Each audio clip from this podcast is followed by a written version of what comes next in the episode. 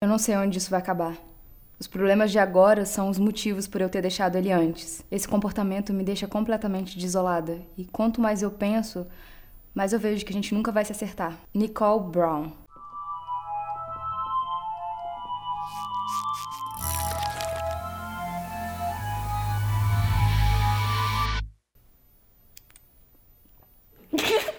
Coisa horrível! Bem-vindos ao Bull. E outras coisas. Eu sou a Mia. Eu sou a Cibele. Oi!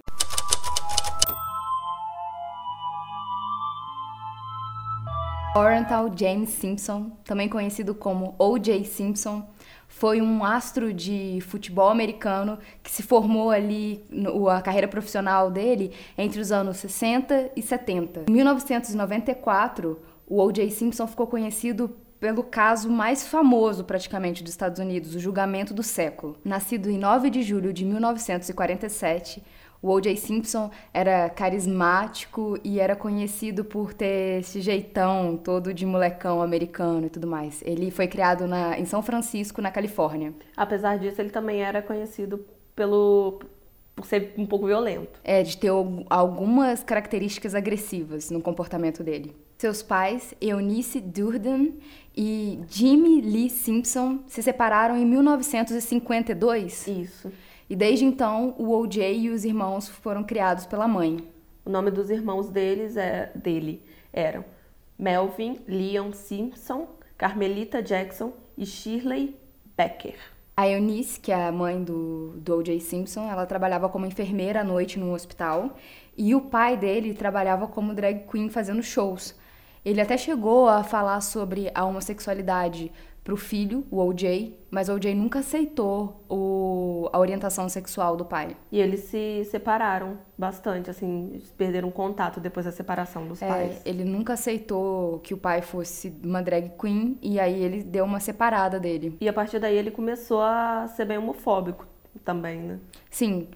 Na verdade, provavelmente ele tenha sido sempre homofóbico, uhum, mas como reforçou um pouco, é, né? como era o pai dele, ele devia se sentir muito humilhado por isso, e aí reforça toda essa agressividade dele contra homossexuais. Foi na adolescência que o Jay começou a se interessar por esportes, mas pelas circunstâncias onde ele vivia e a situação financeira e tudo mais, ele acaba entrando numa gangue, ele começa a ter o caminho dele desvirtuado, mas depois de umas conversas com um técnico que uhum. ele tinha, é, ele decide seguir mesmo a carreira de jogador de futebol americano, onde ele chega a se matricular numa universidade. Ele consegue se formar por conta do futebol americano, que nos Estados Unidos tem isso, de um incentivo muito grande quando o estudante ele tem algum esporte que ele faz muito bem ou coisa do tipo, eles conseguem uma, uma bolsa às vezes na faculdade. Vê isso muito em filme, né? É, eles acabam conseguindo algum tipo de bolsa na faculdade, porque a faculdade, a maioria das faculdades nos Estados Unidos, elas são pagas, elas são meio a meio às vezes. Você consegue uma bolsa e você paga o resto. A sua nota te dá também tipos de descontos diferentes. E Coisas aí, que você faz extracurricular conta muito também pra você conseguir bolsa. Por isso que a gente vê muito em séries e filmes americanos que é muito difícil o pessoal matar a aula lá. E eles têm que fazer várias é, matérias extracurriculares, tipo cozinha, teatro, coisas do tipo para isso tudo somar no currículo dessa pessoa e aí eles terem uma facilidade melhor de entrar numa universidade e principalmente ou com desconto ou totalmente gratuito. E foi dessa forma que o O.J. consegue entrar, porque ele era muito bom em futebol americano. O O.J. Simpson demorou um pouquinho para se destacar no futebol, mas em 1965 ele se inscreve na City College de São Francisco e ele joga como zagueiro e defensivo, que eu não faço a mínima ideia do que significa, mas funções lá no futebol americano. Deve ser defendendo, né? Imagino eu que isso faça parte. Defendendo o quê? Não sei. A moral, a dignidade do time, não sei. Aí depois disso ele foi chamado por outras universidades para ver se ele se transferia para jogar é, para o time deles e tudo mais. Ele começou a se destacar em 1967. Uma, uma universidade do sul da Califórnia consegue o OJ. Foi nesse mesmo ano que o O.J. Simpson se casou com a Margaret Whiteley. Ele tinha 19 anos e já estava começando a ficar conhecido por ser muito veloz e já estava aparecendo numas capas de jornais. É muito importante dizer que naquela época a imagem que Los Angeles tinha para o resto dos Estados Unidos era de um lugar muito livre, um lugar para todos.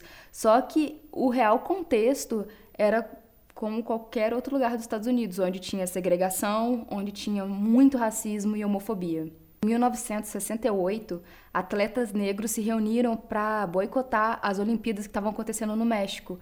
Eles pediam por mais representatividade e por mais direitos civis. Teve um episódio onde o Tom Smith e o John Carlos chegaram a levantar os punhos fechados, uma saudação aos Panteras Negras, quando eles estavam no pódio. Eles foram quase expulsos, na não, verdade. Eles chegaram a ser expulsos. É, eles teve o comitê pediu a expulsão Sim. deles, eles foram mandados, na verdade, para os Estados Unidos, é verdade. Eles foram expulsos das, das Olimpíadas por conta disso. Em paralelo aos protestos, as pessoas perguntavam como que o O.J. Simpson conseguia ser um dos, já um dos esportistas mais populares dos Estados Unidos, porque ele já tinha alcançado esse status. E, na verdade, o O.J. ele mantinha uma posição bem imparcial ele não falava sobre as questões raciais nem os direitos civis dos negros nos Estados Unidos. E é o que as, as pessoas negras elas queriam um posicionamento, né? Queria por ele ser negro, e ser tão famoso? E, é, e ter esse lugar na mídia, esse lugar, essa fala toda. As pessoas esperavam que ele é, usasse da atenção que ele tinha para conseguir algo positivo para a época, que a segregação estava rolando assim, pesada. Uma das explicações que o documentário que chegou até a concorrer ao Oscar, que era do O.J. Simpson, é que na verdade o O.J. não se sentia negro, então ele não se posicionava como negro e tem a fala dele, que é muito polêmica, né? Que é eu não sou negro, eu sou o OJ. Ele era o cara que tinha chegado lá. Ele não era um cara negro, ele era o O.J. Simpson. E isso era acima de cor, acima de qualquer outra coisa. Nesse documentário tem uma fala que, tipo, marcou muito para mim, que é: quando você tem dinheiro e fama, você não tem cor. E se você tiver muito dinheiro e muita fama, você pode ser o que você quiser.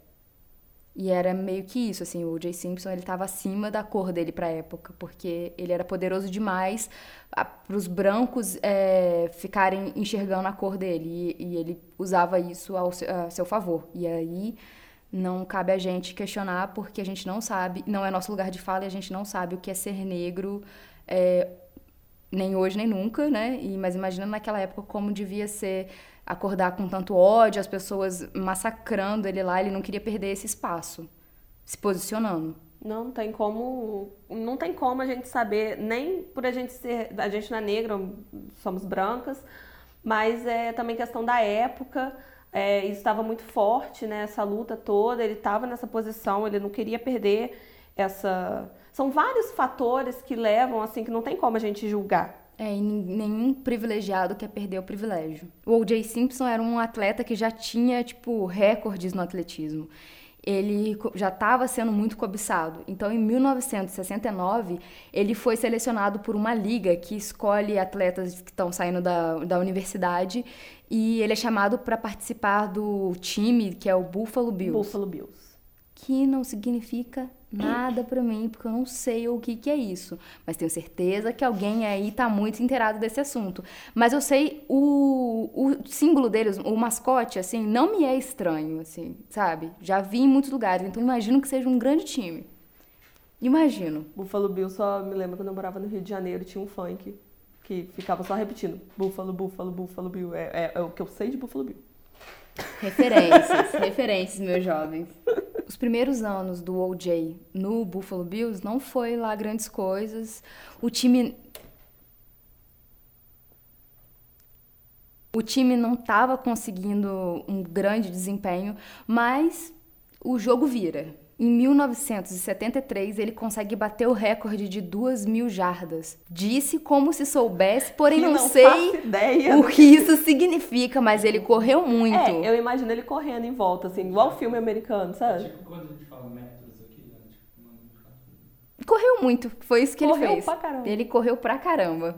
A partir daí, o O.J. Simpson começou a ficar conhecido como The Juice, que é um, uma na tradução seria o suco, que na real é para OJ, seria o suco de laranja, orange juice. O OJ Simpson também começou a ser usado muito para publicidade, o que era muito diferente para a época. Não era muito natural usar pessoas negras para publicidade.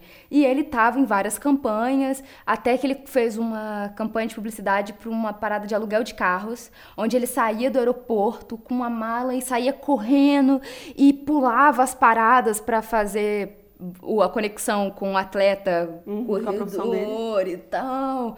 E aí ele saía correndo no aeroporto, pá, pá, pulando várias coisas. E aí vem o slogan Go OJ, Go OJ, que é tipo, vai OJ, vai, corre filho. Era esse o slogan da época. Então quando as pessoas iam assistir um jogo dele, começava a ficar gritando lá. É tipo, vai Gabigol, vai Gabigol. Era a mesma coisa. Aí colocaram as pessoas gritando, as pessoas brancas gritando. É. Porque mesmo ele sendo um, um, uma, um cara de sucesso, o fato dele ser negro, ele não pode aparecer sozinho numa propaganda. É, você tem que botar brancos ali. Para ser mais aceitável. Para que tenha uma representatividade que as pessoas só conseguem entender quando dói nelas, né? Essa escolha do, das pessoas brancas ali, ali gritando pro Jay, o diretor, depois do comercial, disse que foi proposital mesmo, que primeiro que também seria uma parada muito estranha um homem negro correndo no, no aeroporto, que poderia pensar que ele estava fugindo de um assalto, sabe? Que ele estivesse fazendo alguma coisa errada, porque na época tinha esse contexto. E se tivessem brancos também dizendo vai, vai, vai, então provavelmente não era uma coisa errada, eles estavam apoiando, seja lá o que ele estivesse fazendo. O OJ começou a ficar muito rico por conta disso. Não porque ele ganhava muito bem no time, mas a publicidade também trouxe muito dinheiro para ele. E cada vez menos o O.J. Simpson era visto como um homem negro. Ele começou a ser visto como uma pessoa branca. Que, na real, hoje a gente está discutindo muito sobre isso, que ele começou a ser visto como pessoa, porque branco não pensa na sua branquitude, pensa, se pensa como alguém normal. E a gente tirou o direito do, das pessoas negras de se verem como pessoas normais, elas são pessoas negras na sociedade. E aí o, o O.J. Simpson começou a se sentir como uma pessoa normal, que ninguém ficava virando os olhos para ele para ficar vendo se ele estava pegando alguma coisa, roubando quando ele entrava numa loja. As pessoas pediam autógrafo para ele. Nessa época, a mulher do O.J., a Margaret, ela estava se sentindo como se fosse uma mãe solteira, porque o O.J. Simpson não tinha tempo para os filhos, pro, acho que ele tinha uma criança nessa época, uhum. é, e ele fazia, tipo, jogava no time, é, fazia trabalhos publicitários, estava trabalhando como ator, ele fez... É, alguns filmes nessa época, Corra que. Corra que a polícia vem aí. Fez um, um dois, dois e três. três, assim, Inferno na Torre, de acho que 1974. Isso. Então, assim, ele estava trabalhando muito e estava com pouco tempo para a família dele. O OJ estava até pensando em se aposentar da carreira dele de futebol, porque a, a carreira dele como figura pública estava se tornando muito mais importante o O.J. Simpson começou a frequentar, tipo, as baladas mais importantes de Beverly Hills. Ele, ele, ele era uma celebridade. E aí, num de, dessas boates, esses lugares privados, tinha um lugar que chamava... Era Daisy, né? Uhum. E lá, ele vê uma garçonete loura, muito bonita, e aí ele questiona as pessoas quem ela é e falam que é a Nicole. E aí ele fala que essa garota. Eu vou casar com essa garota. Eu vou casar com essa garota. Tipo, vai ser, tipo, uma. Ela vai ser dele. A Nicole Brown Simpson nasceu no dia 19 de maio de 1959 em Frankfurt, na Alemanha. Ela tinha se mudado para os Estados Unidos e estava trabalhando ali como garçonete. Ela tinha acabado de se formar no ensino médio. Ela tinha 18 anos na época. E o OJ pediu para ela sair com ele e ela aceitou. No documentário OJ Made in America, o amigo da Nicole, o David Lebon, ele diz que já notou um comportamento estranho vindo do OJ desde o primeiro encontro dos dois. A Nicole tinha saído com o OJ e aí ela volta umas duas horas da manhã para casa e o amigo dela pergunta, tipo assim, o que, que, que, tinha acontecido, porque o jeans que ela estava usando tinha uns rasgos uhum. e tudo mais, e a calça não era assim, ela tinha sido rasgada. E aí ela vira e diz: Ah, ele é um pouco agressivo. E dois dias depois ele aparece no trabalho dela falando que quer dar um apartamento e um carro para ela. O O.J. Simpson ainda era casado com a Margaret e eles tinham três filhos. A mais velha, que era Arlene Simpson, ela nasceu em 1968, no ano que eles se casaram. Jason Simpson, que nasceu em 70, você tá parecendo aquelas velhas, dona de sete gatos, com um cigarrinho toda hora. E Aaron Simpson, de 77. Mas a relação dos dois já estava desgastada, até porque o O.J. Simpson traía ela a rodo. Em 1979, antes de completar dois anos, Aaron Simpson se afogou na piscina da casa.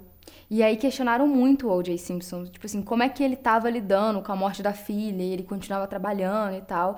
E aí ele fala que quando ela nasceu ele não estava lá, quando, Quando ela morreu morreu, ele também não estava. Então, Pesado, né? assim, a vida que segue, né? E que o trabalho estava ajudando ele também a, a relevar isso. E ele culpava a Margaret pela Uhum. morte da filha. Tá bem que não salvou, assim, tá? O O.J. Simpson se separou da mulher naquele mesmo ano. Em 1979, ele abre sua própria produtora, a Orient, a Oriental Productions. Oriental Productions. E ele também vira comentarista esportivo. O O.J. manteve relações com a Nicole, com quem ele se casou em 1985. Os convidados da festa falaram que foi um fes- uma festança, cheia de música, todo mundo muito feliz. E eles tiveram dois filhos. Dois filhos.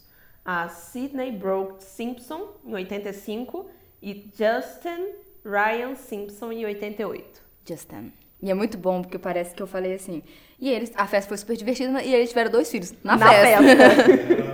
Ali mesmo. Foi animada mesmo. Mesmo casado agora com a Nicole, que seria a mulher que ele queria e tudo mais, ele continuava nas traições. Ele traía ela sempre. Ele ia em shows em Las Vegas e pegava várias mulheres. Ele tava, tipo. Não apare- fazia questão nenhuma de esconder. Não, paixão, porque homem garanhão, né? É lindo. E aí ele aparecia, tipo, na televisão de mãos dadas com outras mulheres e ele culpava a Nicole. Ele dizia que, tipo assim, ele tava traindo ela porque ela tinha engordado na gravidez. Nossa, que justificativa boa. Em janeiro de 1989, uma ligação é feita por um 911. É, o som que vinha era de uma mulher sendo espancada e pedindo ajuda. É, viaturas foram mandadas para onde o O.J. morava na época com a Nicole, em Brentwood. Brentwood. Quando as viaturas chegam ali para socorrer, seja lá quem estivesse pedindo ajuda, eles veem uma mulher loura saindo de trás de um arbusto e ela tava, tipo assim, de sutiã e calça moletom, toda, Toda suja de suja. lama.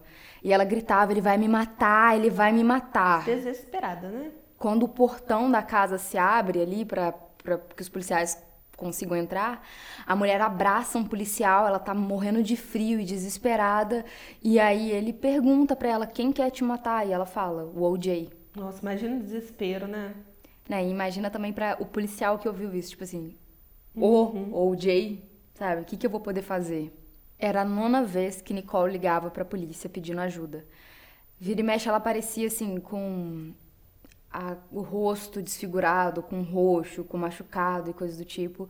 E era porque o O.J. tinha batido nela, ela ligava pra polícia, o O.J. conversava ali com a polícia, com os policiais, e ele era muito carismático, então é, oferecia E ele tinha contatos. Lábia também. Ele oferecia, sei lá, um autógrafo, ele uma camisa, uma coisa do tipo e não dava em nada. E aí um policial chegou até a questionar a Nicole se ela queria que ele fosse preso. Ela falou que sim, sabe? Assim, eu quero que ele seja preso. Mas sair de um relacionamento abusivo é muito mais difícil do que simplesmente decidir ir embora. Dessa vez, quando a Nicole liga pra, pra polícia e ela tá lá, sai de trás dos arbustos, de sutiã e calça moletom e tal, desesperada, é quando o policial pergunta se ela quer que ele seja preso por ter agredido ela. E ela diz que sim. É, o O.J. começa a gritar que não quer nada com ela, porque ela é duas caras, que uma hora ela é a mulher dele, outra hora ela tá ligando pra polícia pra denunciar. Ah, não dá pra confiar em alguém assim, né? Me ajuda. O.J. Simpson entra dentro de casa pra botar uma roupa pra ir com os policiais, porque ele tinha recebido voz de prisão.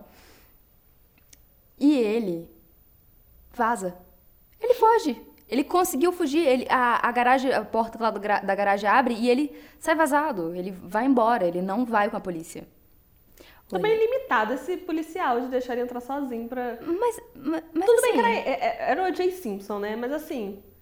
Ah, vou entrar aqui e vou trocar de roupa. Ah, tá bom, tô te esperando aqui. Mas, sinceramente, se a polícia fala assim, que eu, sei lá, me encontro de pijama, qualquer momento, e me pre... fala assim, ah, você vai ter que ir com a gente pra delegacia. E aí, primeiro que eu não ia mudar de roupa, que eu ia de pijama mesmo. Mas se me desse na telha de mudar de roupa, botar um outro pijama, é... velho, eu não ia nem pensar em fugir. Eu não ia me passar na cabeça de fugir. Eu ia estar tão trancada, A tão é constipada, hein? que eu não ia embora não, filha. De jeito nenhum, eu ia achar que ia piorar muito. Mas acho que aí que entra a questão. Pra ele não, não era tão ruim embora. Ele era uma pessoa super famosa, ele tinha advogados caros, então ele achou que ele ia conseguir resolver dessa forma. E conseguiu, né? O Jay Simpson, tipo, ele agredia a Nicole por vários motivos. No Natal, antes dessa ligação pro 91, ele agrediu a Nicole porque ela deixou o filho dela ficar perto de um homossexual e o cara deu um beijo na testa do Justin. E aí o, o OJ fica emputecido por conta disso e agride a Nicole, joga ela contra a parede, assim. Em 1978, tem uma parte no diário da Nicole que diz que ali começam as agressões que ela sofre do OJ Simpson. Em uma dessas agressões, ele bate tanto nela que ela cai no chão e ele começa a chutar ela, assim, barriga, chutar ela inteira, é, ao ponto dela ter se arrastar pra porta pra tentar fugir, escapar. Enquanto ela tava se arrastando, ele tava batendo nela. E é um homem, um homão, Enorme. assim, enorme, espancando ela. E quando ela vai pro hospital, ela tem que mentir dizendo que ela caiu de bicicleta, um negócio assim, pra ele não levar a culpa. Em 1992, o casal se separa. Foi muito difícil pra Nicole porque mesmo separados, ele dominava a vida dela. Ele ficava em cima, ele ficava querendo saber o que ela estava fazendo, ficava espionando a vida dela. E ele continuava agredindo a Nicole. Ele agredia e aí depois ele tentava reatar o casamento. E ela se sentia muito desamparada porque ela acreditava que nem a família dela ia ficar do lado dela. Porque ele ajudava financeiramente a família. Aí que você vê que não é a coisa mais simples do mundo você sair de um relacionamento. Mesmo com as agressões da, da Nicole chegando a nível, tipo, midiático, as pessoas é, sabiam que provavelmente ele agredia. Provavelmente não, que ele agredia ela. E, mas ele não parou de fazer é, campanhas publicitárias, ele continuou usando a, a imagem dele da mesma forma. E a pena dele para as agressões contra a Nicole foi trabalho comunitário. Trabalho comunitário. Ele pagou 120 horas desses serviços fazendo um, um evento de golfe para, para celebridades. Que deve ter sido, assim, dificílimo pra ele. Foi, nossa, foi uma tortura pra ele, com certeza. O Jay tinha muito ciúmes de um amigo dele, o Marcus Allen. É, há boatos que a Nicole já teve um relacionamento com esse cara. E o que, que acontece? O cara também era um, um atleta e o- isso provocava também ciúmes no OJ. Só que, tipo, o O.J. Simpson chegou a dizer pra Nicole que se ela saísse com esse cara de novo, ele mataria ela. E ele e o próprio OJ já estava em outros relacionamentos. Mas a Nicole pertencia a ele. Era Porque posse dele. Nem casado ele só ficava com ela. Mas ela, nem depois de se separar com ele, podia ficar com ninguém. Não porque ela pertencia a ele. O OJ e a Nicole acabavam reatando o relacionamento, vira e mexe por conta dos filhos que eles tinham juntos e porque o OJ sempre dizia que ele ia ser um homem melhor agora, que ele estava renovado, que ele ia melhorar. E em 1993 eles tentaram reatar o casamento, mas em outubro daquele mesmo ano a Nicole faz uma ligação para o 911. E essa é uma desculpa que sempre, sempre tem em relacionamento abusivo, né? Eu vou melhorar. mudar, agora eu sou uma nova pessoa. vai ser diferente. E geralmente nunca é. Nessa ligação, a Nicole tá desesperada. Ela diz que o OJ arrombou a porta e que as crianças estão dormindo e que ela não sabe o que fazer e que ele tá furioso e dessa vez é definitivo, ela termina com ele pra nunca mais voltar. O O.J. Simpson não aceita que a Nicole possa viver sem ele, mas em 1994 ela escreve no diário dela que ela tava muito feliz e tipo, ela quer seguir a vida sem ele. É, em 1984, 94 é o ano, né? É o ano. Em 12 de junho de 1994, o OJ e a Nicole vão para uma apresentação de dança da filha deles, a Sydney. E o OJ chega aí com um amigo dele. O Kato Kaelin. E assim, o depois disso eles acabam indo para um restaurante. A família, a Nicole com a família. Aham. Vai pro restaurante. E o OJ vai pro McDonald's com esse amigo dele. Eles vão lá, comem e cada um segue seu caminho. É, eles. É, cada um segue o caminho. Porque esse amigo mora meio que no quintal do OJ. É, mas aí Mas mesmo assim eles vão por caminho- caminhos separados. Lá no restaurante, a Nicole tá jantando com a mãe dela e a família e tal. E aí a mãe esquece o óculos de grau ali na, na mesa e ela só vai lembrar disso quando chega em casa. E aí ela liga pro restaurante pra, tipo, guardarem o óculos. Só que, tipo, o garçom desse restaurante era um amigo da Nicole. Ele é o É o Ronald Ronald Goldman. e ele, por ser amigo da Nicole, eles tinham se visto há pouco tempo e, E já tava mais. saindo, já tava fechando o restaurante, já tava na hora de ir. Ele decide levar o óculos para casa da Nicole. Aparentemente, às 10h15, os vizinhos da Nicole começam a ouvir os cachorros dela latindo. E às 11h15, o OJ chega no aeroporto e embarca para um voo, para um campeonato de golfe que ele ia participar. Em Chicago. Os vizinhos da Nicole decidem ver o que tá acontecendo. E assim, é porque os cachorrinhos dela, na real, estavam com as patinhas sujinhas de sangue. Quando eles vão lá ver o que- porque eles estão latindo, eles veem que tem sangue nas patinhas. E aí eles seguem os cachorros, eles vão pra dentro da casa. E assim, a porta tá escancarada, tem uma música tocando no fundo e é um banho de sangue que tá rolando dentro da casa. Tem velas acesas. É uma cena muito macabra e tem duas vítimas dentro da casa, a Nicole e o Rod. Na verdade, a Nicole estava perto da escada ali na casa, mas o Rodney, Ronald, Ronald. que é o garçom, que a gente tá chamando ele aqui de Rod, é, ele foi encontrado perto da cerca da casa. Sim, com a blusa tampando a cara dele. É uma cena muito estranha. Muito estranho. Aos pés do Rod, a polícia encontrou três objetos. Era um, um gorro, né? Um, uma- um gorro e um envelope branco sujo de Sujo de sangue e uma luva esquerda de couro. Pela trilha de sangue deixada na cena do crime, indicava que quem tivesse cometido o crime tinha se ferido do lado esquerdo. É, parece que tipo, uma marca do calcanhar da pessoa foi deixada ali no, Sim, e tinha umas gotículas de sangue. As crianças ainda estavam dormindo. Os três filhos Dois. da, Dois filhos. os dois filhos da, da Nicole dormiam no andar de cima. Os policiais foram até a casa do OJ, porque ele era uma pessoa próxima e tudo mais. E chegando lá, ninguém atende.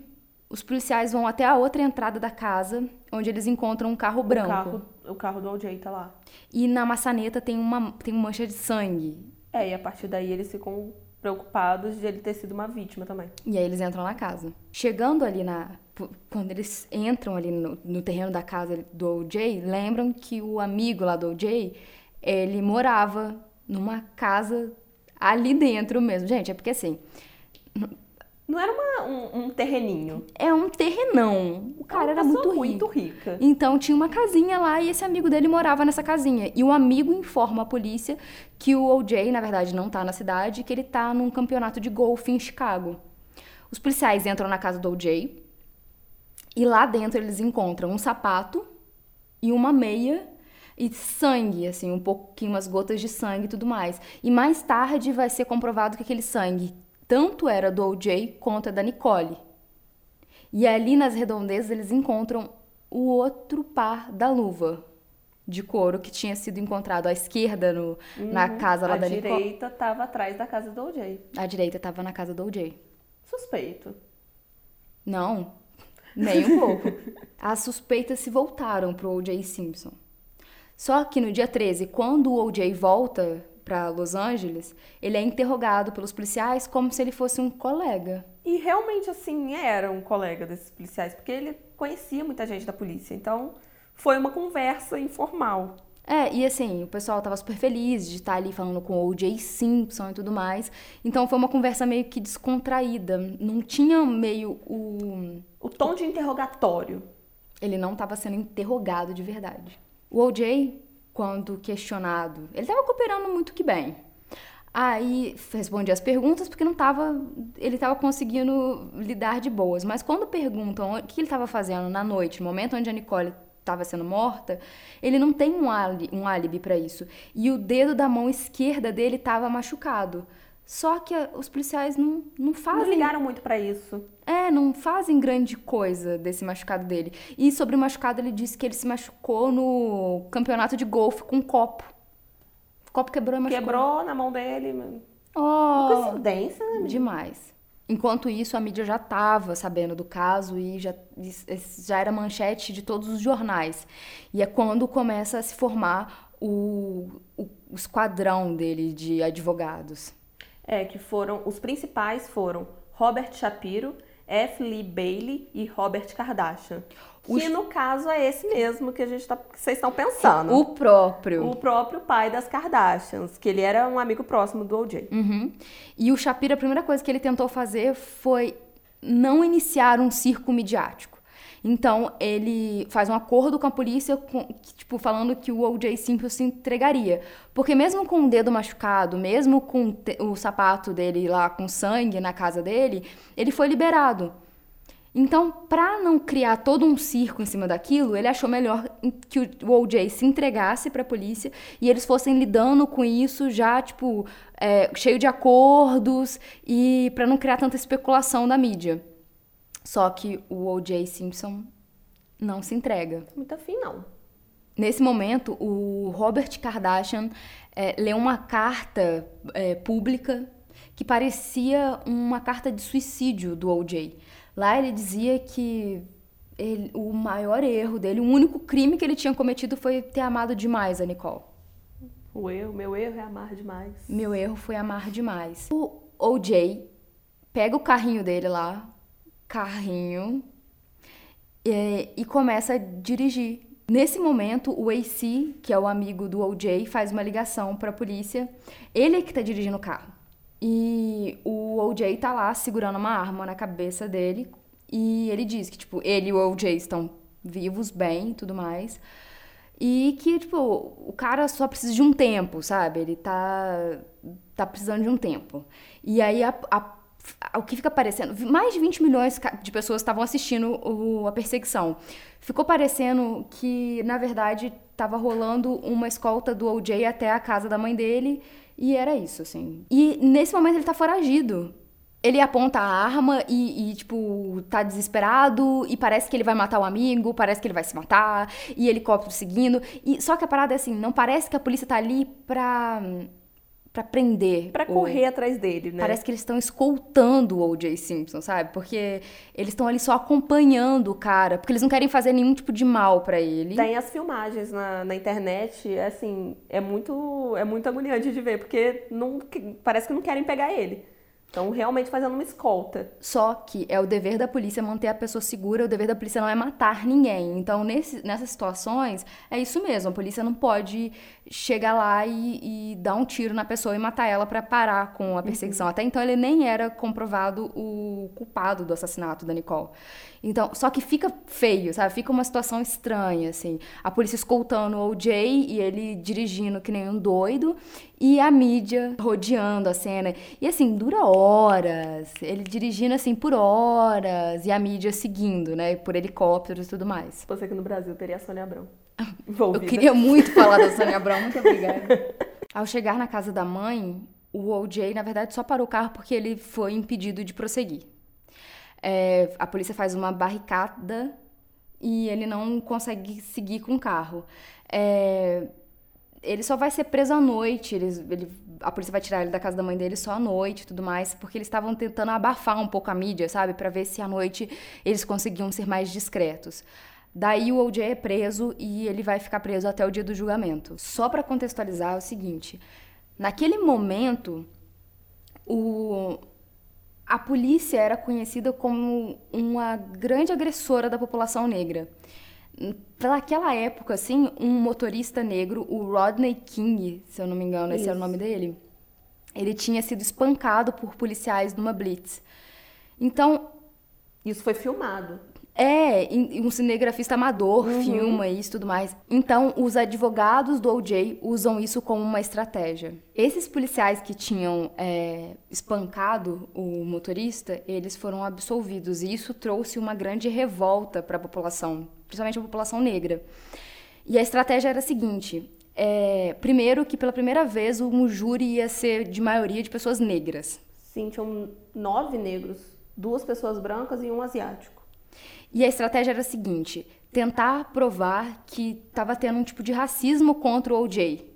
E que os policiais e a acusação estava sendo racista. E o crime ali, na verdade, era achar que o O.J. tinha matado a Nicole porque ele era negro, sabe? De, acusaram ele porque ele era o bode expiatório. A promotoria desse caso foi formada pela Márcia... Márcia Clark e Chris Darden.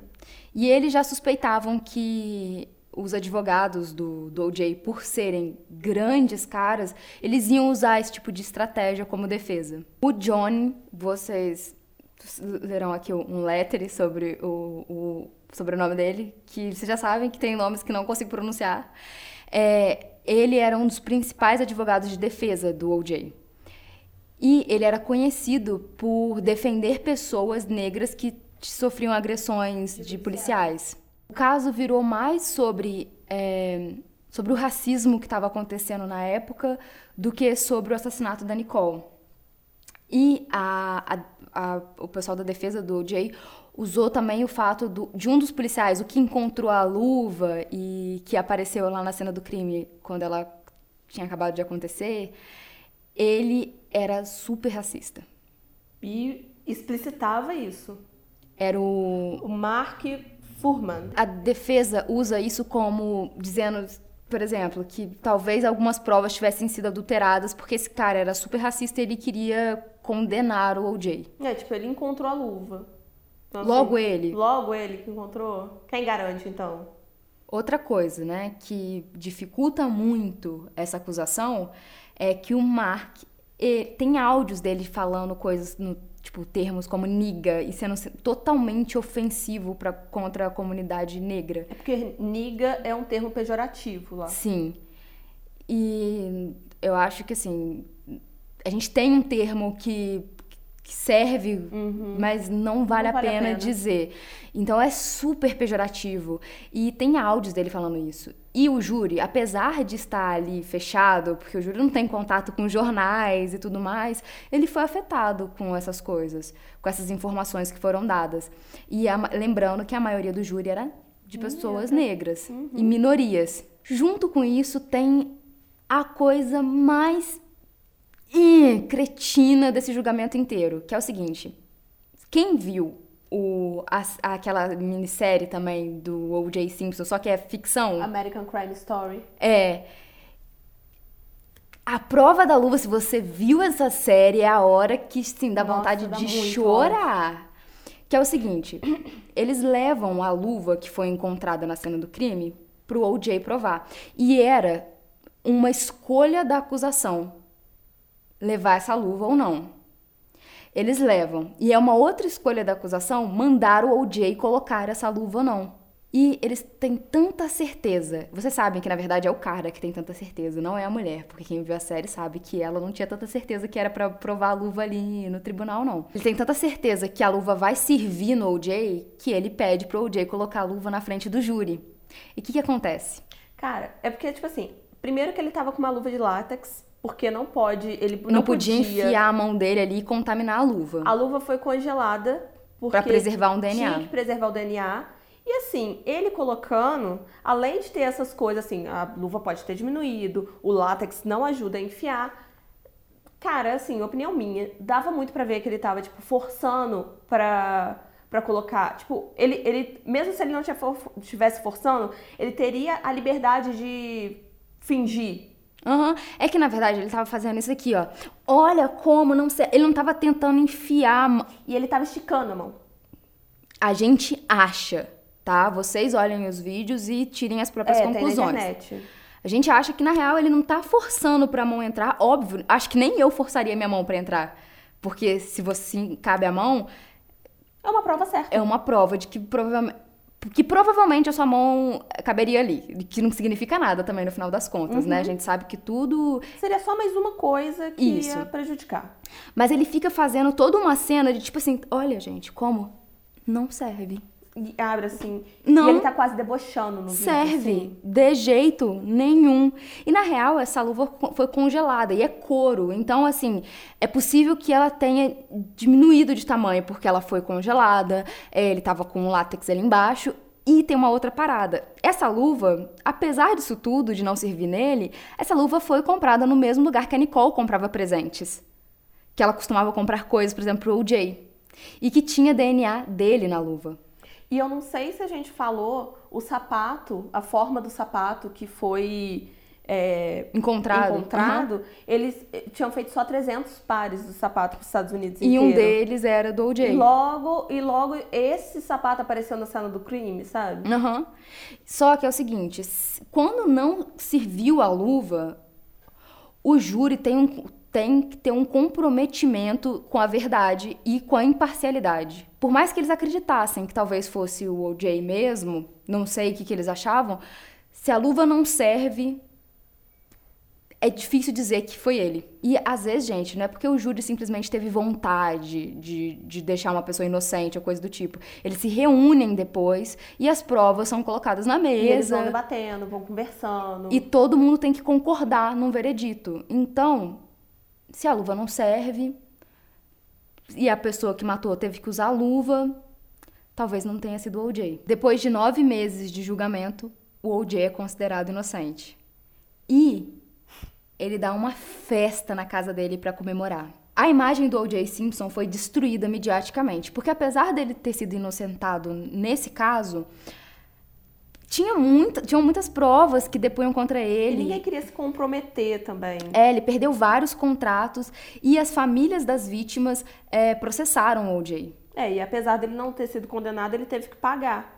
É... 33, 33 milhões. milhões para as famílias.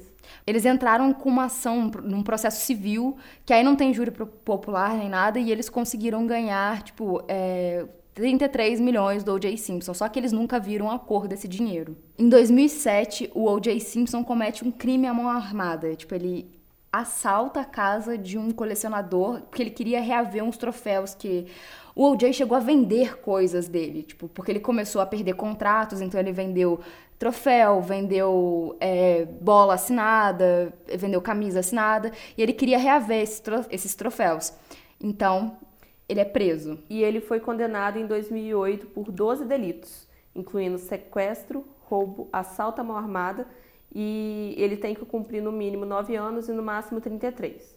E em 20 de julho de 2017, depois de várias tentativas, de vários julgamentos, foi permitido que ele pudesse sair e cumprir incondicional. Em junho desse ano, completou 25 anos do assassinato da Nicole e do Rod. E aos 71 anos, O.J. ainda está envolto de escândalos. O último foi que ele criou uma conta no Twitter é, no mesmo dia que completou 25 anos do assassinato.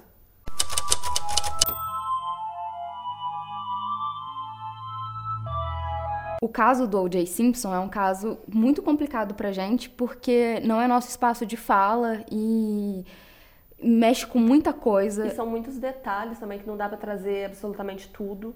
É, e assim, ele era um homem negro vivendo numa situação onde as pessoas não tinham seus direitos civis, as pessoas negras não tinham seus direitos civis, e que é muito difícil cobrar também porque uma pessoa queira sofrer as agressões que outras pessoas sofriam na época. Nisso eu não posso julgar o OJ e eu não aconselho vocês também a julgarem.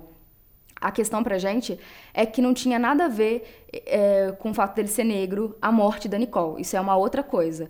Mas tem outras youtubers que falam sobre negritude, que falam sobre a situação da mulher negra, uhum. a solidão da mulher negra, a, o, o, jeito que fizeram o homem negro ser visto como um animal sexual, que reflete muito nesse caso. Por exemplo, o O.J. achar que ele tinha que pegar várias mulheres e ele ter que ser o garanhão, o homem forte, agressivo e tudo mais. Isso, às vezes, é uma, uma construção cultural que não vinha dele, já era de antes.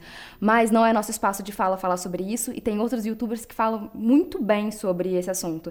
Então procurem a Gabi de Pretas, o Murilo do Muro Pequeno, Papo é, de Preta, Nathalie Neri e tem pessoas assim maravilhosas para falar sobre e no nosso caso a gente queria falar mesmo era do caso. Eu espero que vocês tenham gostado dessa temporada que foi feita com muito amor, muito carinho se despeçam desse cenário maravilhoso, porque a gente também não tá querendo mandar ele embora, mas ó, temporada que vem é outra coisa, vocês vão curtir pra caramba. Tem várias surpresas.